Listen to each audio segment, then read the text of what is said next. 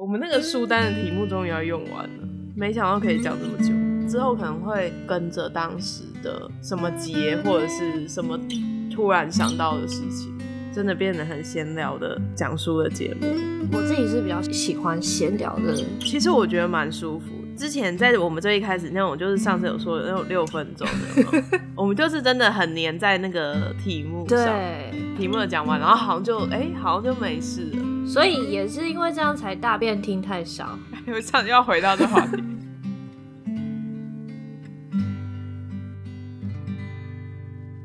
然后总之，我们这次就是想要讲跟春天有关的。其实我一开始不是想要春天的，哼我一开始不知道为什么，我就很想要跟讲跟大自然有关的东西，环境吧，因为好像三月底有一个什么环境什么日的哦。然后我就想说，这类的书，我们两个多多少少都有看过一些。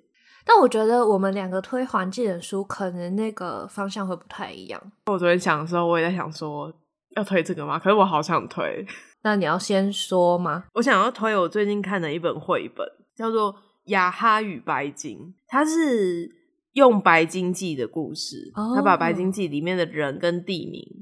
就是例如说那个船长他住的地方啊，嗯、然后他的船、嗯、在白鲸记里面，他们不是有碰到食人族？对，他把那些元素加到那个绘本里。嗯嗯嗯，雅哈是一个很想要找到白鲸的人。嗯嗯嗯，所以他每一页都是一个他在某个地方寻找白寻找 寻找白鲸的过程。嗯，我很喜欢的是。例如说，他在山上，然后想要寻找白金蛋找不到；他在海里想要寻找白金蛋找不到。嗯、可你在每一页里面，其实都可以看到一个白金的形状啊！这个好可爱、哦，这个很棒。连他住的岛都是一个白金的形状。哦、例如说，他在冰山，然后那个冰山就是一个鲸鱼的那个、嗯、那个弧度。嗯嗯嗯，它里面用了很多不一样的，有点像拼贴的素材，所以它那个绘本本身也就是非常好看。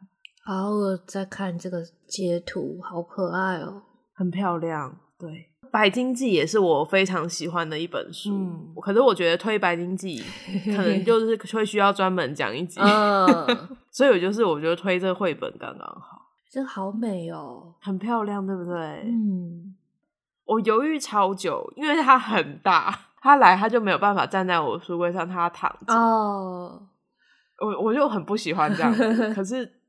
真的好美哦！会会想要收藏的书，每一页都可以看很久。就是希望大家看完之后会有兴趣去看《白鲸记》。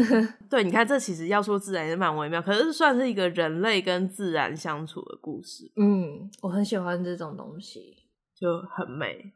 那顺着你的《白鲸记》。我就推那个《黑潮导航》这本书。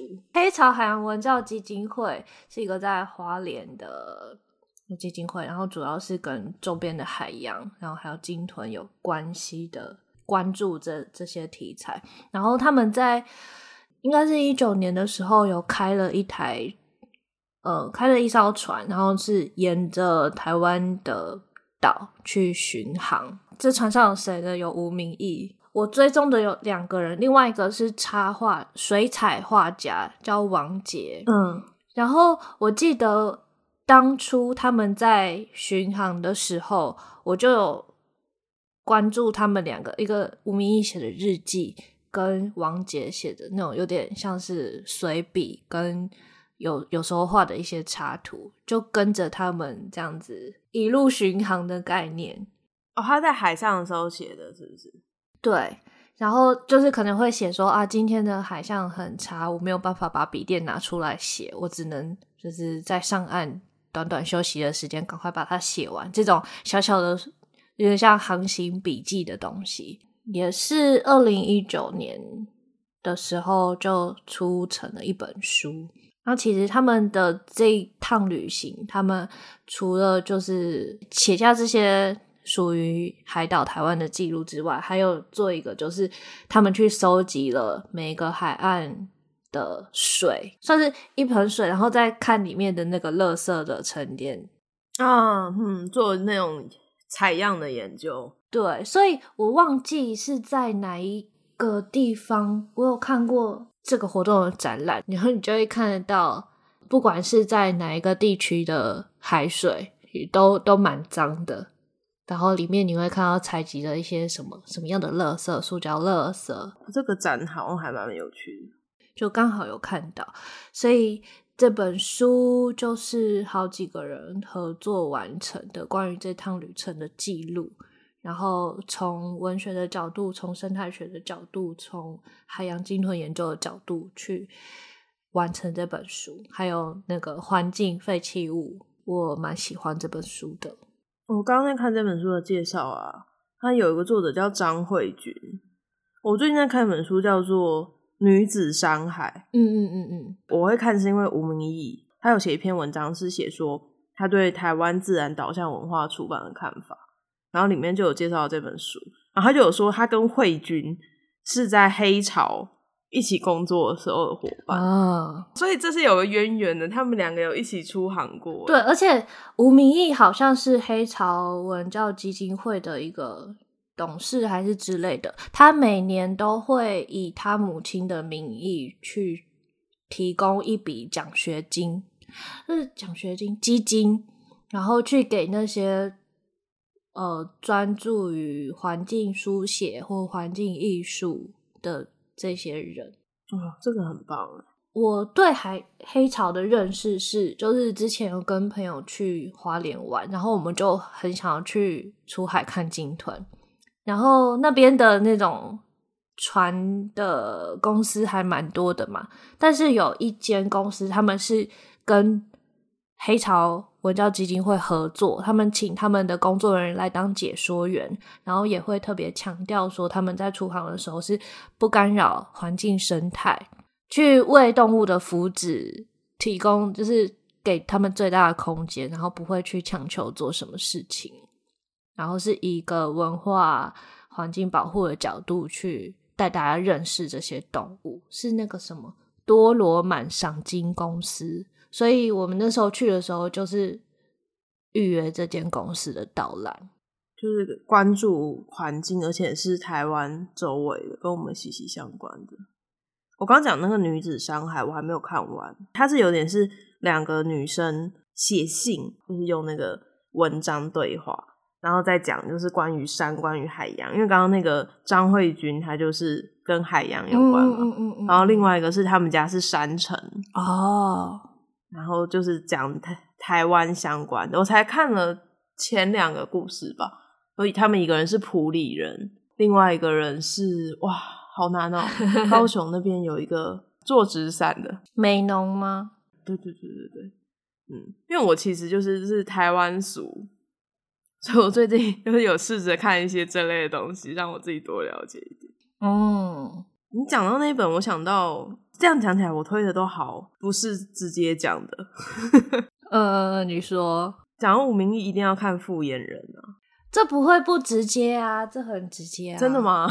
嗯。可是他你的那个很直接，就是一个关于环境的纪实。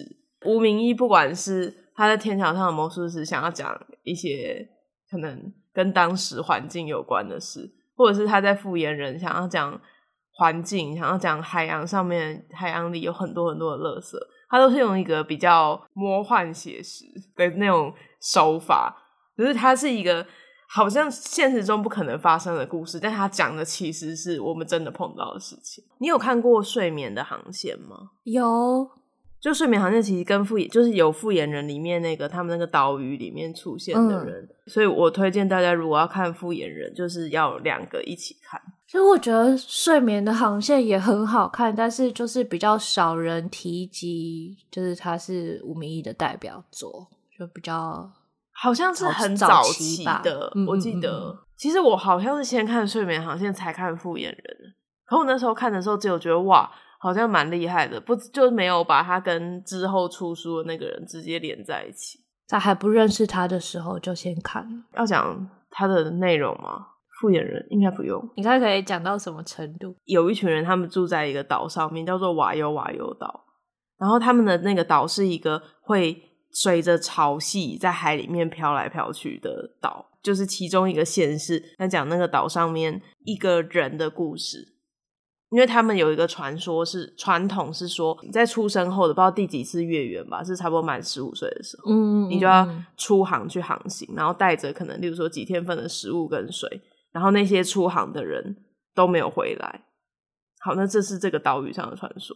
那另外呢，陆地上就要讲到就是睡眠的航线之前有出现的女主角嘛，那那个女主角的丈夫他在一次攀岩的时候死掉了。然后他的小孩也不见了。那他本来是想要去死的，可是地震的时候好像他们那边淹水了，然后他就救了一只猫。他就因为那只猫，他想要活下来。哎，这种故事很多哎。你有看那个《终极后人生》吗？我没有。上一个影集，他本来他也是他老婆得癌症死掉，然后他就想说他不想要活，因为他真的很喜欢他老婆。结果他准备要去自杀的时候，他的狗跟他说他肚子饿了。啊，然后他就他就因为第一集就是因为这样子决定要活下来，很多这种被动物拯救的故事。那与此同时呢，台湾这边它有一个新闻，就是它有个垃圾要撞上台湾东岸了。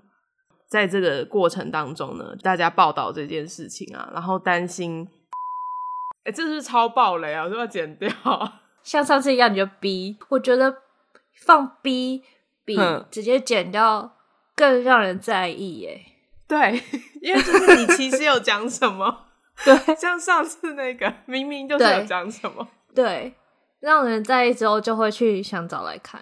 这个听起来好像已经讲很后面，但我觉得这还是故事的开端，因为他讲的不只是这样，他讲的是就是海洋上的垃圾山，然后还有人们在台湾东部的开发等等的。对，我觉得。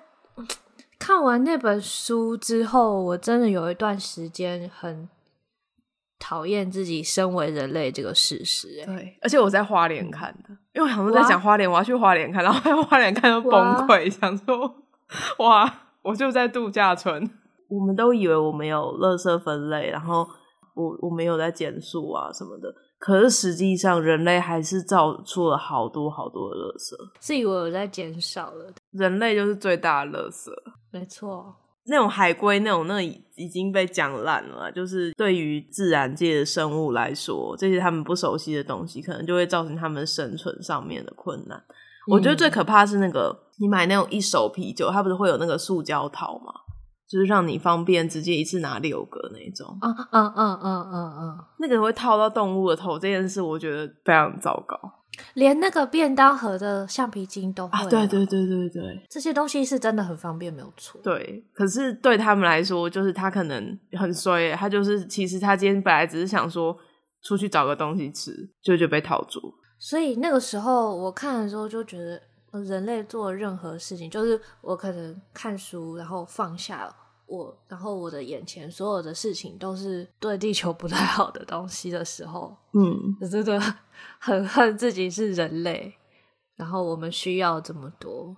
同样是活在世界上的生物，然后你可以做出搞出这么多麻烦，一个凭什么？就像我当初在看。呃，你推荐的病毒那本书的时候啊，下一场人类大会，然后它不是有那个叫什么溢出吗？叫做对对溢出，溢出的过程就是一个因为生态多样性减少嘛，然后我们一直去扩张领地，所以他们才需要溢出来，然后而且发现人类是个多么好的宿主，对，所以这些东西都是很自然而然发生的，就是。呃，病毒啊，动物啊，也都会像人类一样想要活得舒服嘛。所以我，我当我们去侵略到别人的领地，那这个这件事情都是必然会发生的。那这次武汉肺炎，那可能再过不久又会有其他的东西，因为想必是越来越多。那人类为了去减少这个病毒对人类的伤害，然后再去做出更多去伤害环境的事情。我就觉得这件事情就是没有终结的一天啊，不太可能。不只是过得舒服，有的人为了自己的利益，像之前在讲森林大火啊，他们有些人其实是想要滥垦那边的林地，所以他就制造了一场森林大火。就是你这样就抓不到嘛？就像要怎么举例呢？杀了人 就把房子烧掉，什么可怕的例子？然后澳洲不是前阵子。去年其实已经是去年的事了，他们的野火提早开始烧嘛。嗯，那也是因为排碳量很高，那边温度很高啊。然后你看你那个烧起来，森林里有多少动物都没有家。那时候那个照片好可怕，都是可能跑出来昏倒的无尾熊之类，因为他家被烧烧烧焦的动物。复眼人不是有在挖隧道吗？然后他不是他的那个，他用一个隐喻的方式告诉你说，山觉得很难过。嗯，我们都在走那个隧道啊，好难过。但是呃，顺着你刚刚推荐的书。我这里走了岔路，因为这两本书可能都跟你刚刚讲的东西有关系，但是在分别不同的地方有互相 echo 到。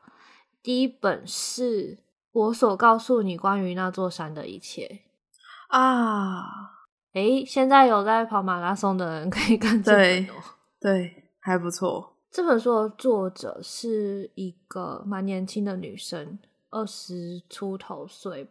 然后她是跟她的朋友去攀爬喜马拉雅山，应该是对，他们在找那个尼泊尔的步道的时候遇到雪崩，然后好像撑了几天，四十几天，四十五十几天，然后过世了。嗯、然后他的旅伴最后是有被找到是生还的，然后他们非常年轻，是东华大学的学生。之前他们有修过吴明义的课，然后好像他有让老师知道他们要去做这件事情，然后而且他们在那个修课的过程当中就已经让他很印象深刻，所以他最后呃那个时候吴明义他除了帮他那个时候发生山难的时候找不到他的时候有把他的消息抛出来，然后一直到后来就是呃确定罹难了，然后他的。朋友们跟老师都有合力促成，把他所写的一些诗、散文跟随笔集结成这本书。所以这本书它其实内容结构是比较杂混杂的，有有那种手写的记录啊，然后有一些诗跟短文，但大部分都是跟对对对对对，都是跟他所看到的一些，因为他很喜欢登山健行。然后他是那种山的孩子，他们会很年轻的时候就去挑战那种很难的行程。这本书就是他所有的作品的一个集结。嗯，我觉得很值得看。对，吴明义好像有帮他另外写一个序，就是关于山跟山的写作。但是这本书的时候，你看的时候就会一直想到啊，这么有才华的人他已经过世了。可是。还好的一点是，他是死在他很喜欢的山里面。之前不知道是听谁讲说，登山的人啊，他们某些程度都知道，就是那是有一定风险的。嗯，他知道自己有可能会碰到什么样的事情。对，他就是把自己抛进去那个里面，然后我觉得有点像是他们愿意去接受山跟海要对他们做的所有事情。就是大自然其实是。很残酷吗？他就是很直接的啦，它不会因为你怎么样就宽容你还是什么的，它就是一般的这样对待你。但是有人会觉得这是或许是一种荣耀，然后或许是真正你跟自然结合在一起的方法。然后第二个我想 echo 的就是你后面讲的，身为人类我很抱歉这件事情。嗯，这是我最近在看的一本书，叫做《没有垃圾的公寓生活》。他在讲的是一一对夫妻，他们是医师。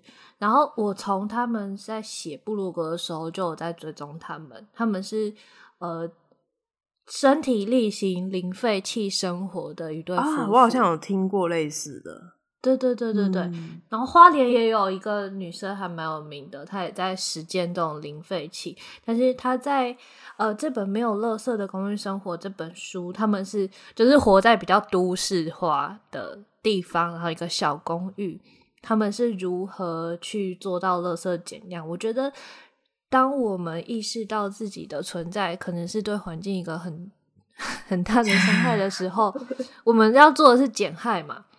那有一些那种比较原始，我在乡下生活自然是会比较少有机会去给自然有太太大的破坏。但是这本书它特别的地方就是它是在都市里头啊，哇，对，它不会去做那些真的做不太到的事情，但是他就是、都可以尝试。对，他就是尽自己的所能，嗯、不是在执着说我一定要什么都不能用，什么娱乐都不能享受。但是他呃，在用一个现代人，当你想要的时候，你或许可以去试试看的一些方法。那么有一些很进阶的啦，比方说温柔生产，就是自己在家里在水盆里面生小孩。对，这是当然是比较进阶一点，然后也是需要审慎评估的。但是他们也有一些比较相对亲民的做法，就是当你想实践的话，是可以去尝试看看的。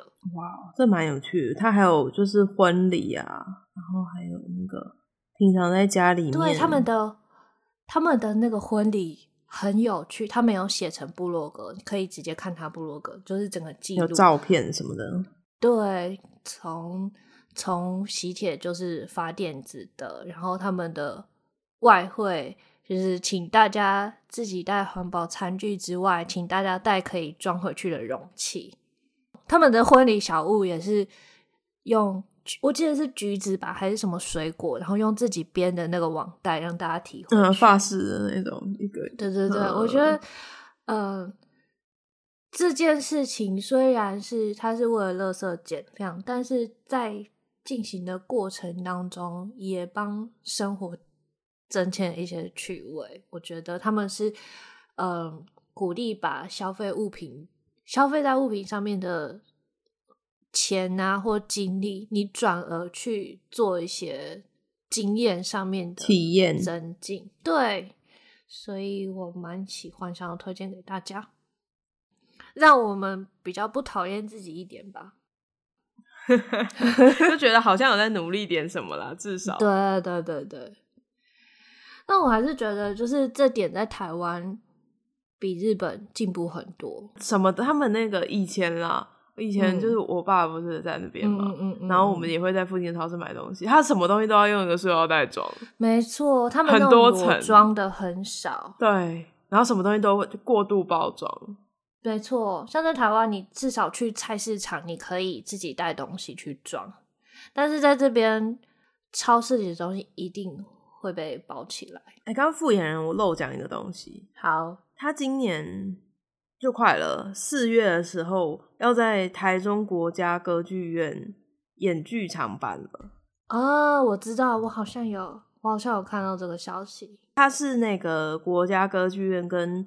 台北艺术中心吧合作，嗯，所以我还巴望着他可以来台北演，感觉是蛮厉害的，因为他有投影偶戏，他就是会用音乐来表达，例如说刚刚讲说他会地震嘛，来表达那个风的声音啊，呃、一些画面，看起来应该是想要弄类似这样。然后像瓦尤瓦瓦尤岛上的人，他可能就是会用投影的，可能那个那个戏友跟演员就会看起来是不一样的空间，因为他这个故事刚刚讲说是两条线并行的。嗯嗯，我感觉那个至少现在看起来觉得好像也蛮厉害。如果我刚好在台中的，应该还有看。我觉得没卖完。而且你知道为什么会有这个剧吗？嗯，因为复演人出版十年嘞。啊，这么久了。对，是不是很可怕？我记得我看的时候是新书。那五迷一今年有好多片哦，好多视觉的东西。他今年的就是他有开始。有猫比较自然，我们符合今天的主题。他在讲什么？讲那个啊，对，就是他今年除了写作之外，有很多其他的计划，像是《天桥上的魔术师》也是。就是如果你喜欢影集，你一定要看《天桥上的魔术师》，很好看。对，真的很好看，而且它是小算小短片吧？对对对，对啊，就是很容易读，不会像复眼人要读超久。我其实有准备一本，可我现在觉得那本跟这个太差太多了。真的吗？是什么？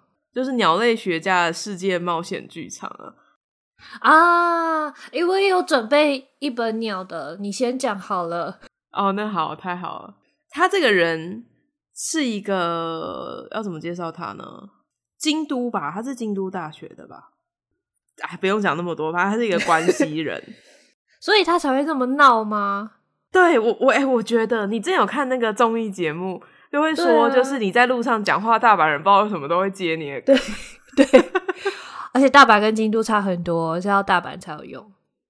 哦，真的哦。对，因为我只有去过一次京都，然后我就被吓到，太多观光客了。我那时候去金阁寺，大家不是都会拍一张照片，是后面是金阁寺好美，然后那前面是那个湖。嗯，嗯嗯，那是要推开多少人？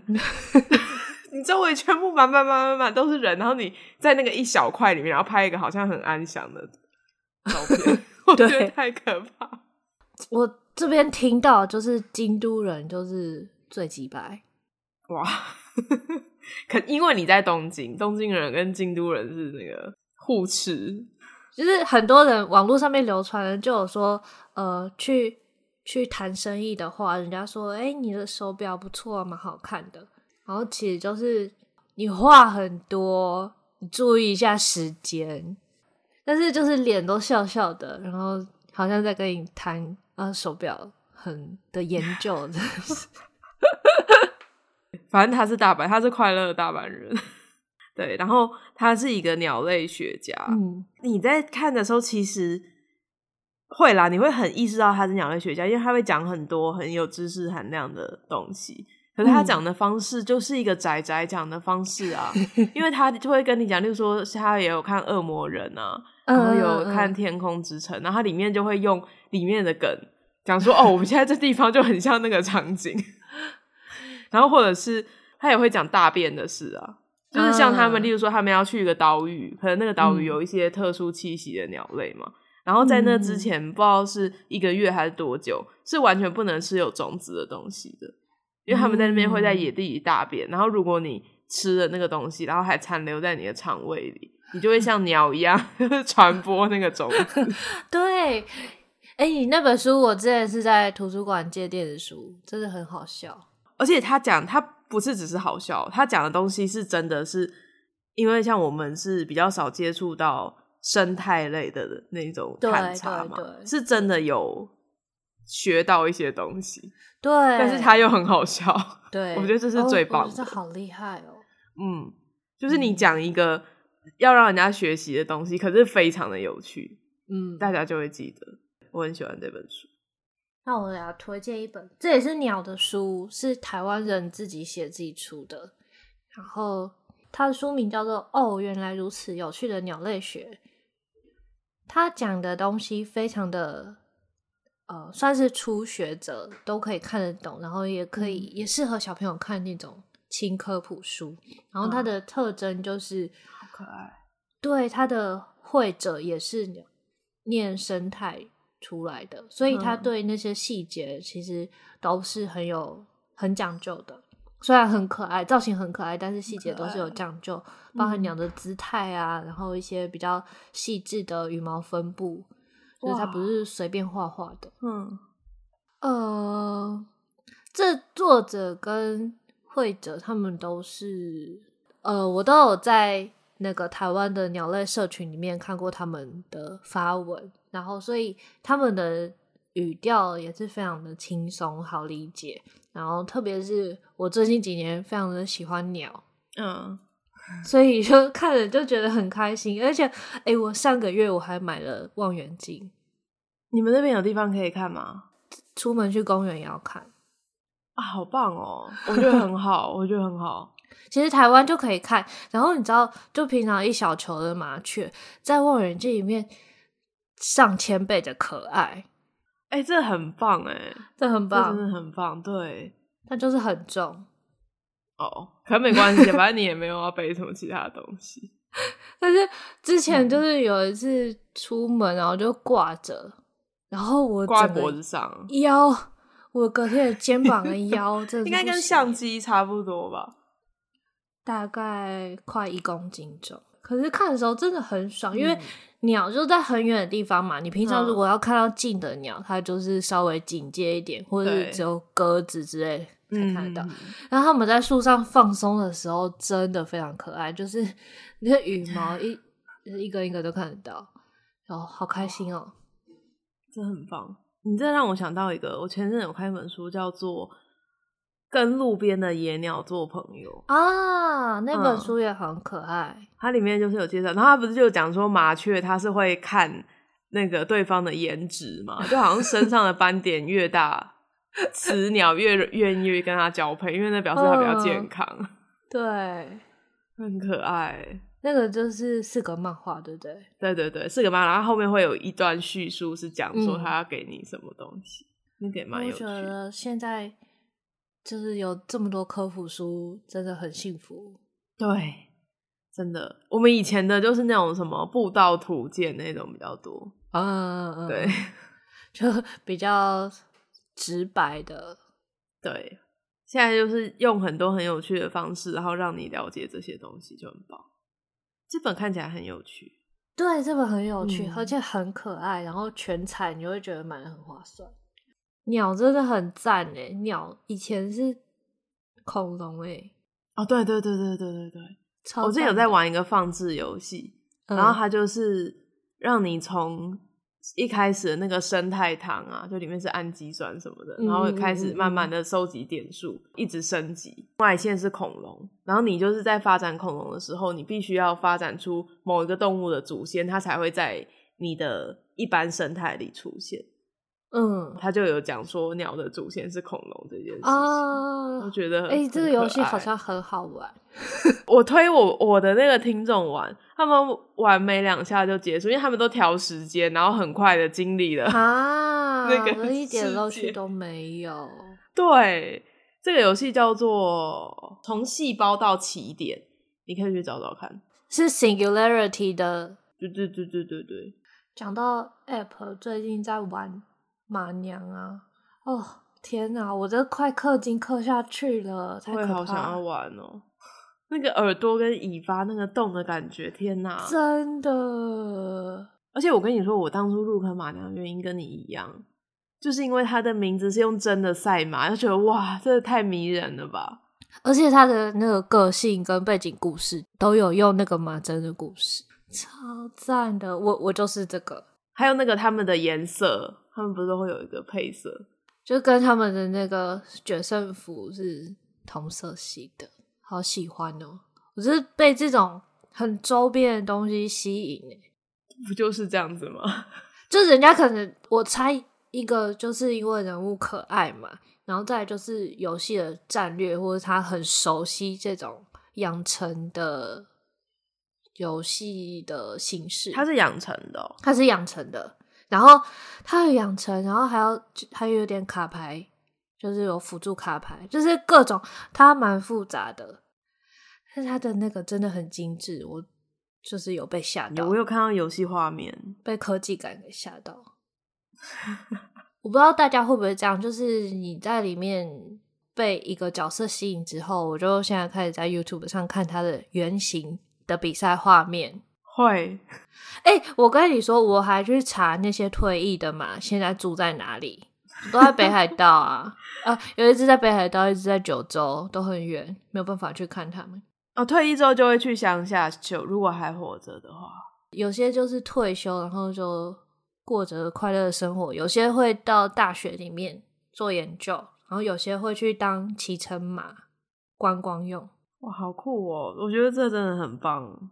这让我想到一点，就是有些人觉得玩手游或者是沉迷在游戏里面是一件不好的事情，但其实我觉得玩游戏，它是让我接触到一些我从没有去尝试想要了解过的领域，然后它是一个入口，然后从这里我就会主动的去接触更多的资料，然后去让自己。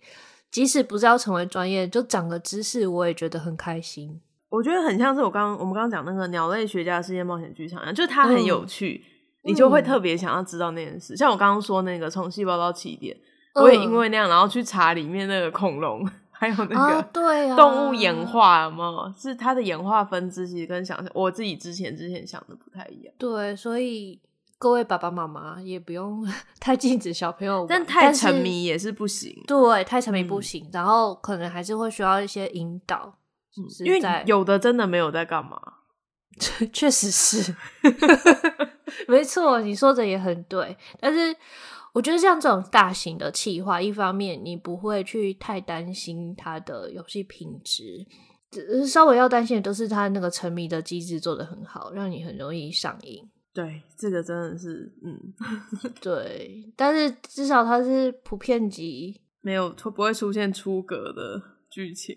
我觉得某种程度上，亲子之间可以因为这样子更有话题。像我之前玩那个，虽然那个游戏的设计我觉得没有很好啊，你知道 FGO 吗？就是、哦，知道，知道，知道，知道。嗯，它里面有些人，他虽然都变成妹子了，就是历史人物。对。然后我可能会因为很喜欢那个人去看他的故事。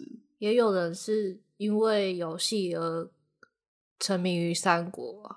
对，我觉得像这些都还蛮有趣。像之前。我去读墨，他不是会有那一种那叫什么啊？有点像讲座的，嗯嗯嗯嗯，老师就举手发问说，问说怎么样让小孩可以更好的学习。嗯、然后我后来就在跟我朋友讨论，他又说他们家的小孩啊，一开始就是喜欢幼女战记，然后就很认真的去研究那段时间的历史。我觉得那很棒，因为那是你真的想知道。就跟人家叫你念的感觉是不一样，而且你是主动去找的，你不是被动接收的。对啊，那我觉得我对历史人物就还好，因为他们本来就是人了，在人形化也就那样，就可能变得比较萌，然后造型比较可爱一点。但是马拟人我真的不行哎，我真的是会疯掉动物。对，我懂，我完全懂。大概今天就这样子。我跟你说，我对你抱了很大的期望，就是关于自然类的书，因为我感觉你就是会看很多。哦、我觉得我自己看的反而是比较少的，我觉得很棒。我觉得你这次讲了很多，我也会想要看的书。耶！还有山的那本真的很好看，大家赶快去。对对，一开始不知道他的故事，我就想说他是这个主题，可是为什么好像里面跟我想的有点不一样？嗯嗯嗯嗯，嗯，但其实是好看的。有人会觉得相对比较杂一点，它的结构是比较松的，但是就以为它会是写一个很连绵不断的跟山有关的那种，嗯，对啊，但是好看，会写。我从这个山难的时候就知道他啊，嗯，就是有看到人家转贴的那个寻人的消息，这样子。那个那个我你这样讲，我好像也有看到，嗯，但是我没有很认真的去研究。嗯，对，我那时候一开始还以为她是另外一个，你知道台湾有一个登山的女生，她都会在山上，然后穿泳装，比基尼的那个。对，我一直以为是她，嗯嗯嗯嗯，但我后来看到她是在喜马拉雅山，我想说我不是，就直接乱结尾好了，反正也无所谓。那我们今天的节目就到这里，希望你们会喜欢。我是仔仔，我是卡欧，我们下次见，拜拜。在家是宅宅，出外是个女孩。闲聊生活，可不喝酒，样样都来。把手机打开，有个女孩。宅宅女孩。